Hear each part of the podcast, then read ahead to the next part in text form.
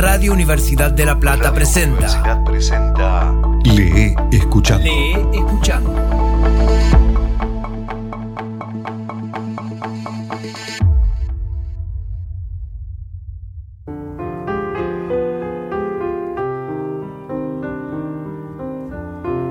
Hoy presentamos Refutación del Regreso de Alejandro Dolina.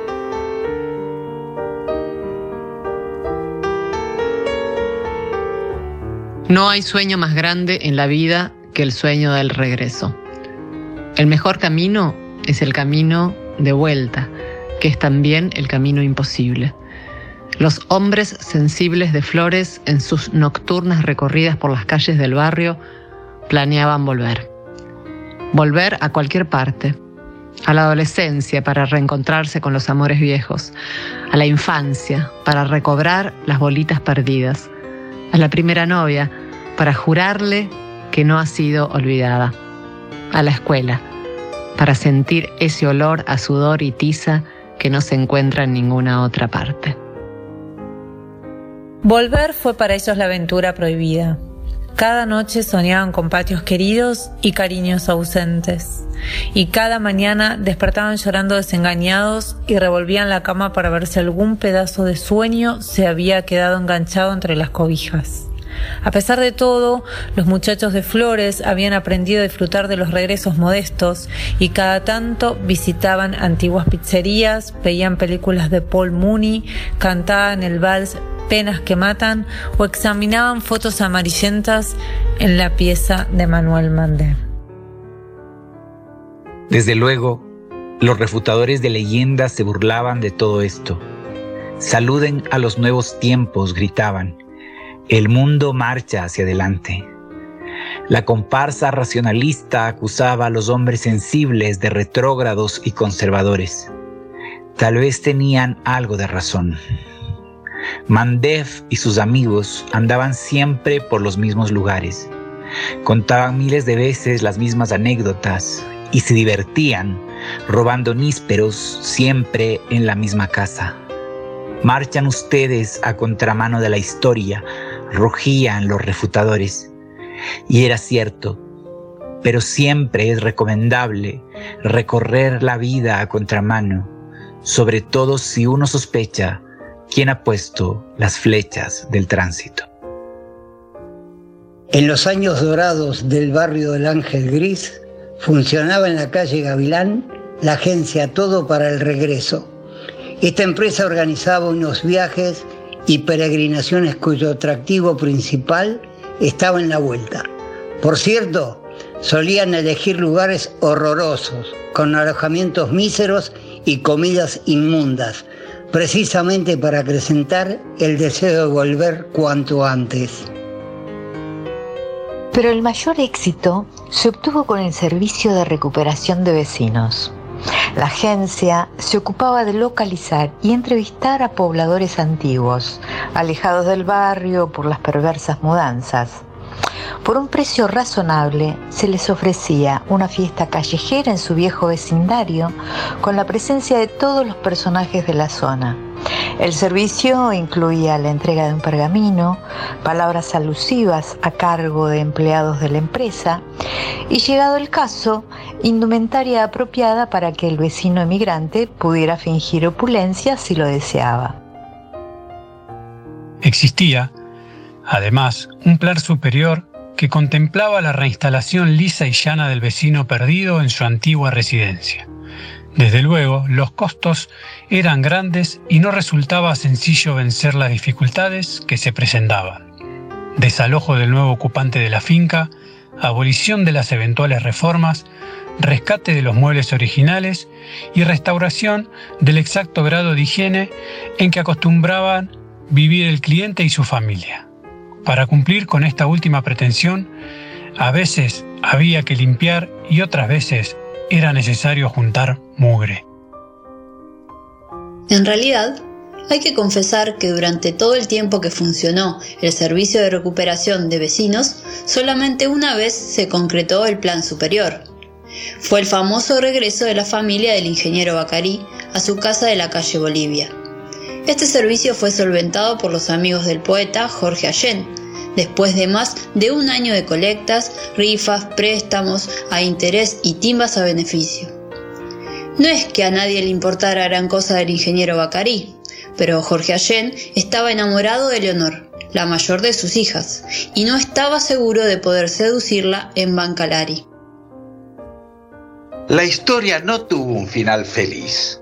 Leonor rechazó tercamente a Jorge Allen y se entreveró con un carnicero que venía a rondarla precisamente desde Bancalari. Allí mismo se fueron a vivir cuando se casaron un año después. El resto de la familia Bacari acabó mudándose más tarde a San Miguel, barrio del que no fueron rescatados nunca. El ruso Salzman, legendario jugador de dados, también supo hacer un negocio parecido. Sin la intervención de la agencia, se decidió a comprar la casa de su infancia, ocupada desde hacía años por perfectos desconocidos. En semejante patriada, el ruso se gastó la memorable ganancia de una noche gloriosa en el casino de Mar del Plata. Una vez instalado, comprendió que la inversión había sido inútil He recuperado mi casa, dijo, pero la infancia no. 14 años después de haber egresado como bachiller, Manuel Mandev volvió a inscribirse en el Colegio Nacional Nicolás Avellaneda. El polígrafo de Flores estaba entusiasmado con la ida y propuso a sus antiguos compañeros que hicieran lo mismo, para repetir la época más feliz de sus vidas. No tuvo mucha suerte. Ávila, Capel, Carrasco, Chichoworsky, Donat, Frascarelli, Fresa. Por orden alfabético todos se fueron negando y presentando sólidos pretextos. El trabajo, la familia, la distancia, el dinero. De algún modo misterioso aquellos atorrantes habían contraído la responsabilidad. Manuel Mandev no se achicó y comenzó con las clases. Ya el primer día trató de reproducir episodios divertidos que habían ocurrido antes, pero las cosas no eran iguales. Sus nuevos compañeros eran bastante chitrulos y se resistían a secundarlo en sus travesuras. No le llamaban el turco, sino el abuelo. Para peor, algunos profesores creían recordarlo vagamente y no sabían si confundirlo con su hijo o con su padre. Logró, eso sí, algunas buenas notas y hasta 15 amonestaciones. Un día, el jefe de celadores descubrió la verdad. No crea que no lo he reconocido, señor Mandev. Este es otro de sus inventos. Yo pensé que el título de bachiller iba a servirle de escarmiento, pero veo que no es así. Usted es de los que siguen jorobando hasta después de muertos. Mandeb contestó llorando. Usted es el único que me ha comprendido. Gracias. Cállese la boca, señor, gritó el jefe de celadores. Vuelva a clase. El pensador de Flores fue expulsado poco después, pero a pesar de su fracaso, la segunda inscripción es una maniobra que merece ser estudiada por los melancólicos cabales. Sostengo que con el apoyo de sus viejos condiscípulos, la experiencia de Mandep hubiera sido emocionante. La agencia, todo para el regreso, se fundió por falta de clientes. En un último esfuerzo, sus dueños ofrecieron servicios económicos. Eran retornos fingidos, vueltas sin idas, reencuentros sin ausencia. El interesado podía simular un viaje al África. La empresa encargada del recibimiento, los abrazos y las lágrimas. El éxito fue nulo. Eh, por esos días, Manuel Mandep escribió su oscuro ensayo, Nunca se vuelve. Leamos algunos párrafos. No es posible regresar a ninguna parte. Los puntos de partida no se quedan quietos y de la vuelta ya no están. Para poder volver se necesita, por empezar, un punto de partida eterno e inmutable. Pero todo se mueve y no hay forma de detener el universo. Y créanme si les digo que nadie ha efectuado nunca jamás un verdadero regreso. El hombre que lo consiga cumplirá la hazaña más grande de la historia. La idea de no bañarse dos veces en el mismo río no constituye ninguna novedad filosófica. Pero adviértase que Mandev deseaba en verdad volver a bañarse. Esa fue su mayor obsesión. Y siempre lamentó amargamente no poder remontar los tiempos. Los refutadores de leyendas se alegran de la dinámica universal y esperan el futuro con impaciencia. Desean liberarse del pasado, romper las cadenas. Pero si esto encierra la idea de libertad, hay que reconocer que Manuel Mandev fue mucho más lejos. ¿Por qué no puede uno estar en varios lugares al mismo tiempo? ¿Qué es esto de no poder volver al pasado ni visitar el futuro? ¿Por qué no es posible extraer de las premisas de la razón las consecuencias que a uno se le antojen? Ah, la libertad, la libertad sin tiempo ni espacio ni lógica. La libertad de vivir todas las vidas, de estar en todas partes, de recorrer las edades. ¿Qué dicen a esto los libertarios sin frontera? Pero las cosas son como son. Esa es la pena de los hombres sensibles. La misma de los viajeros que no pueden volver atrás. Ellos no han nacido para viajar y sin embargo, ahí andan con la vida llena de extraños, ansiando la inmortalidad, solamente para poder regresar. Algunos tratan de no parar.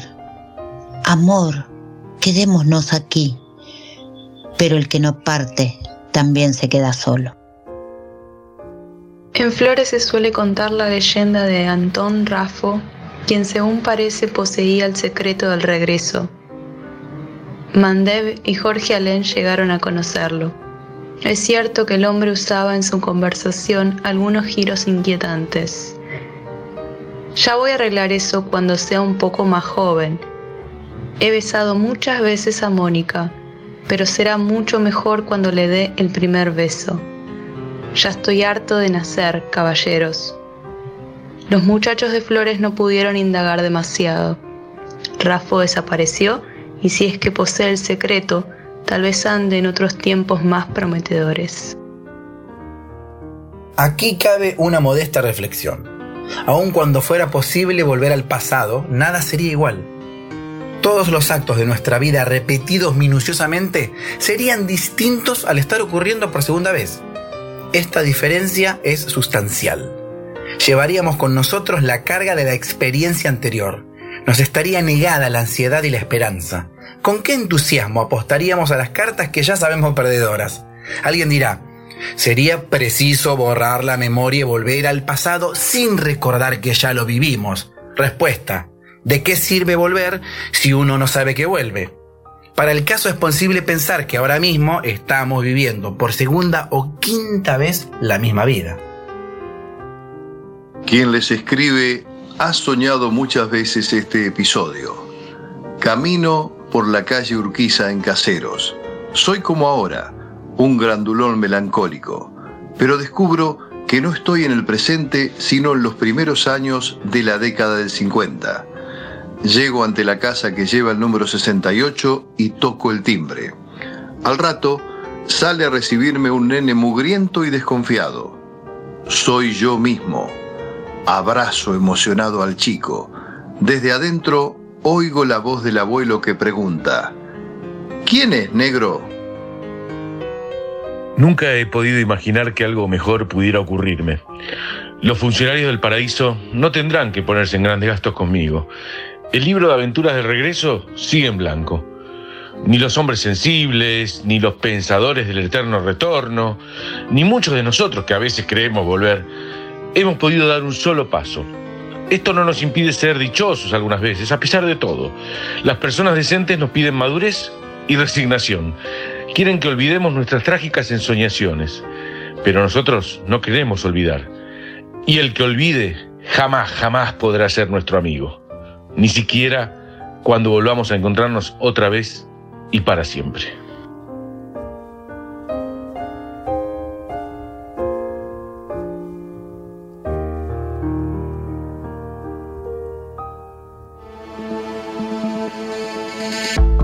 A todos. Por orden de aparición. Victoria Oneto. Maica Iglesias. Juan José Rodinás. Eleno Ríos. Olga Vázquez. Leandro González. Mariana Flores. Ismael Jase. Valeria Loazó. Juan Rezano. Mario Arteca. Gonzalo León. Damián Zárate. Araceli Mastellone. Florencia Madeo Facente. Franco Luciani. Guillermo Stronati y Gabriel Schulz. Hoy presentamos Refutación del Regreso de Alejandro Dolina. Lee escuchando. Voces artísticas Juan Pablo Weise y Diego Carrera. Edición Juan Manuel de Vega. Idea y realización Mario Arteca y Damián Zárate. Radio Universidad de La Plata. Una radio, dos frecuencias.